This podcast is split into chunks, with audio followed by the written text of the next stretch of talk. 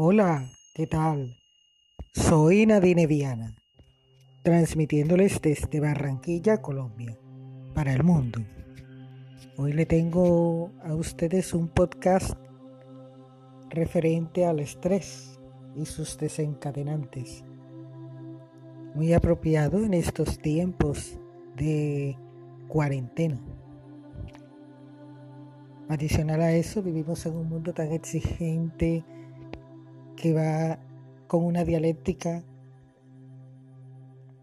tan veloz que hay personas que no alcanzan a asimilar lo que está pasando. Un mundo exigente. Tipos de estrés y sus desencadenantes. ¿Cuáles son las distintas clases de estrés y cómo afectan a nuestra mente? Actualmente, el estrés está considerado como la fatiga mental causada por un rendimiento y unas exigencias superiores a las que podemos soportar. Repito, el estrés está considerado como la fatiga mental causada por un rendimiento y unas exigencias superiores a las que podemos soportar suele provocar diversas patologías, tanto físicas como psíquicas. Desde psicología y mente queremos abordar los diferentes tipos de estrés y los agentes causales que la provocan. Veamos. Tipos de estrés. Sus características y efectos es que el estrés es una reacción que puede causar problemas de salud graves. Se ha demostrado que diversas afecciones crónicas, trastornos psicosomáticos y de salud mental, problemas cardíacos, ansiedad, depresión, etc., están estrechamente relacionados con el estrés. A pesar de que el término estrés parece muy moderno, el origen etimológico de la palabra es muy antiguo. Veamos la historia del concepto de estrés. En la Edad Media ya se utilizaba para describir un sinfín de experiencias negativas, pero es en el siglo XVIII cuando el concepto de estrés se extiende entre ingenieros y físicos con el objetivo de describir ciertas características de los cuerpos sólidos. Dicha característica hace referencia a la fuerza interna presente en un área concreta sobre la que actúa una fuerza externa que puede alterar ese estado sólido.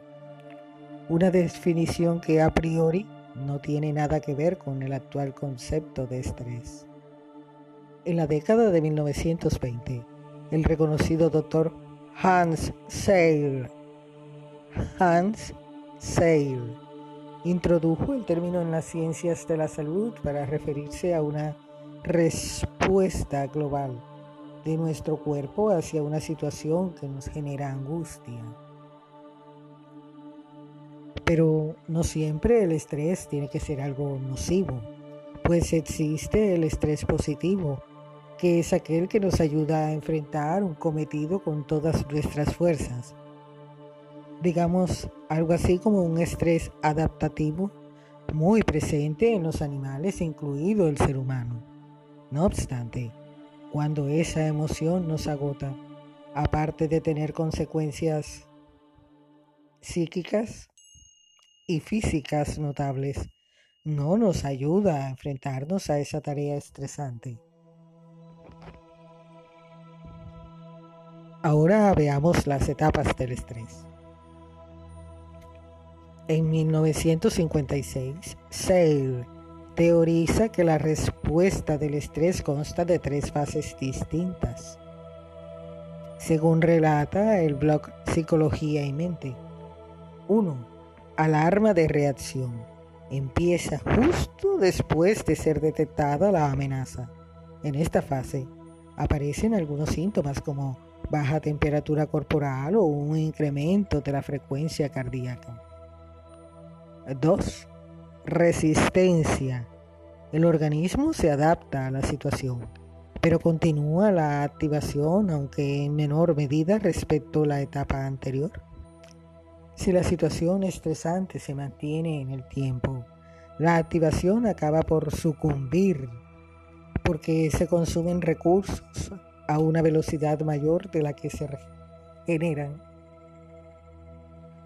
Sí, la velocidad mayor. Agotamiento. El cuerpo acaba por agotar recursos y pierde gradualmente la capacidad adaptativa de la anterior fase. Entre los tipos de estrés se van a clasificar de diferentes tipos en base a determinados criterios. Para explicar los tipos de estrés en función de la utilidad que tienen, su manejamiento, mantenimiento y duración. En base al signo, el estrés positivo, al contrario de lo que la gente cree. El estrés no siempre hace daño a la persona que lo padece.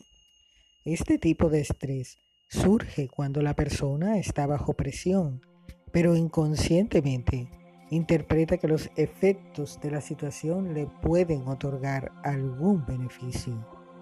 Este estrés hace que la persona afectada esté motivada y con mucha más energía. Un buen ejemplo sería una competición deportiva, donde los participantes deben tener un punto de vitalidad para poder salir victoriosos. Este estrés está asociado con emociones positivas.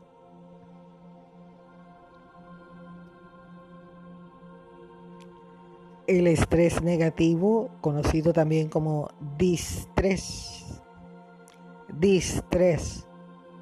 Cuando padecemos distrés, anticipamos una situación negativa, creyendo que algo nos va a salir mal lo cual genera una ansiedad que nos paraliza por completo. El estrés negativo nos desequilibra y neutraliza los recursos que en situaciones normales tendríamos a nuestra disposición, lo cual acaba por generar tristeza, ira, depresión, etc. Ahora veamos los tipos de estrés en base a la duración. Está el estrés agudo.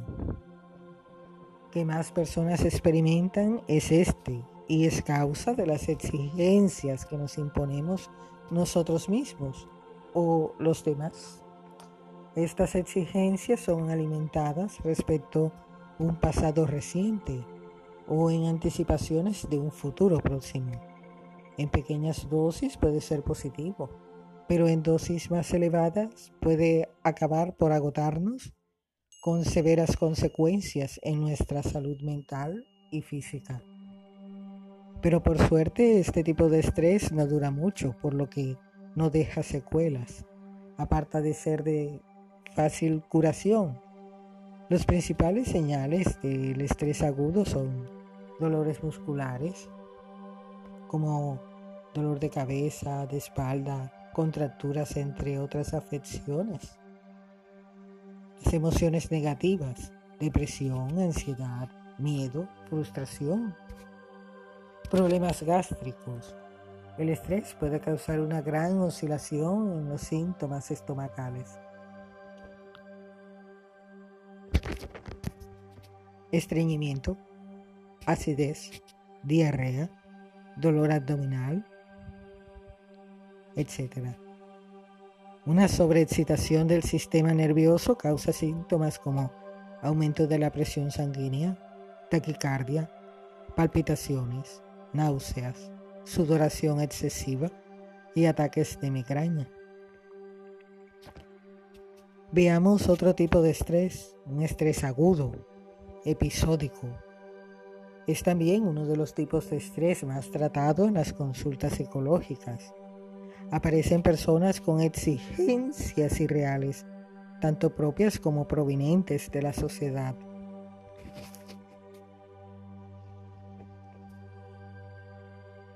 Son personas que se muestran irritadas y beligerantes, aparte de tener una angustia permanente a causa de que no pueden controlar todas las variables que les sea exigidas. Otro síntoma de las personas que sufren estrés agudo episódico es que siempre están preocupados por el porvenir. Al mostrarse hostiles, son difíciles de tratar a no ser que acudan a un especialista y reciban tratamiento. Le sigue el estrés crónico.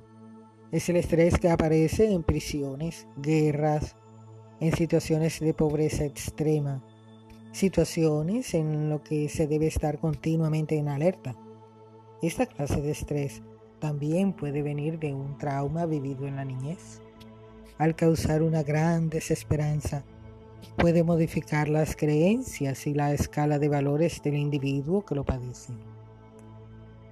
Sin lugar a dudas, es el tipo de estrés más grave, con unos resultados destructivos severos para la salud psicológica de la persona que lo padece.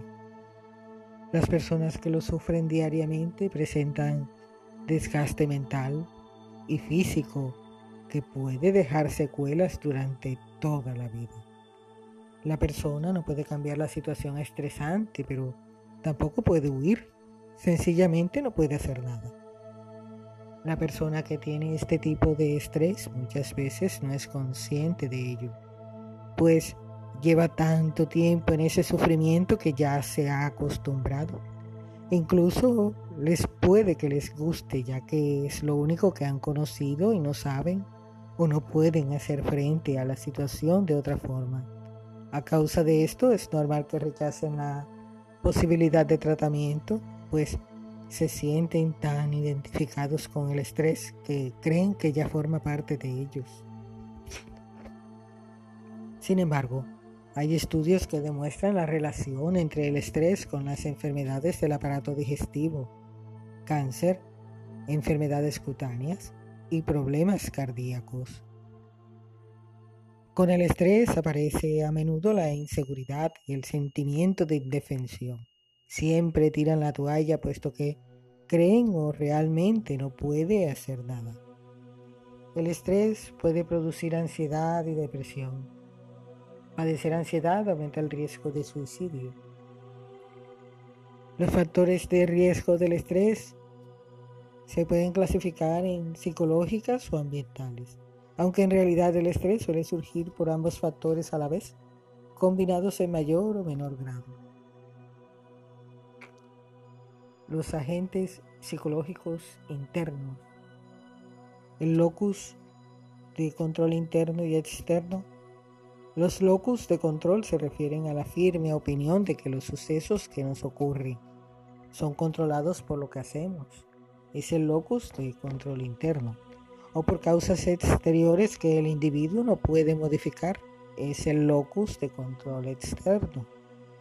Si una persona sufre de locus de control externo, probablemente sufrirá estrés, pues cree que no puede hacer absolutamente nada ante una situación peligrosa. Otro factor es la timidez. Algunos estudios indican que las personas introvertidas son más sensibles ante una situación estresante y sufren más presión que las personas altamente sociables al encerrarse en sí mismas y no hacer frente a una situación determinada.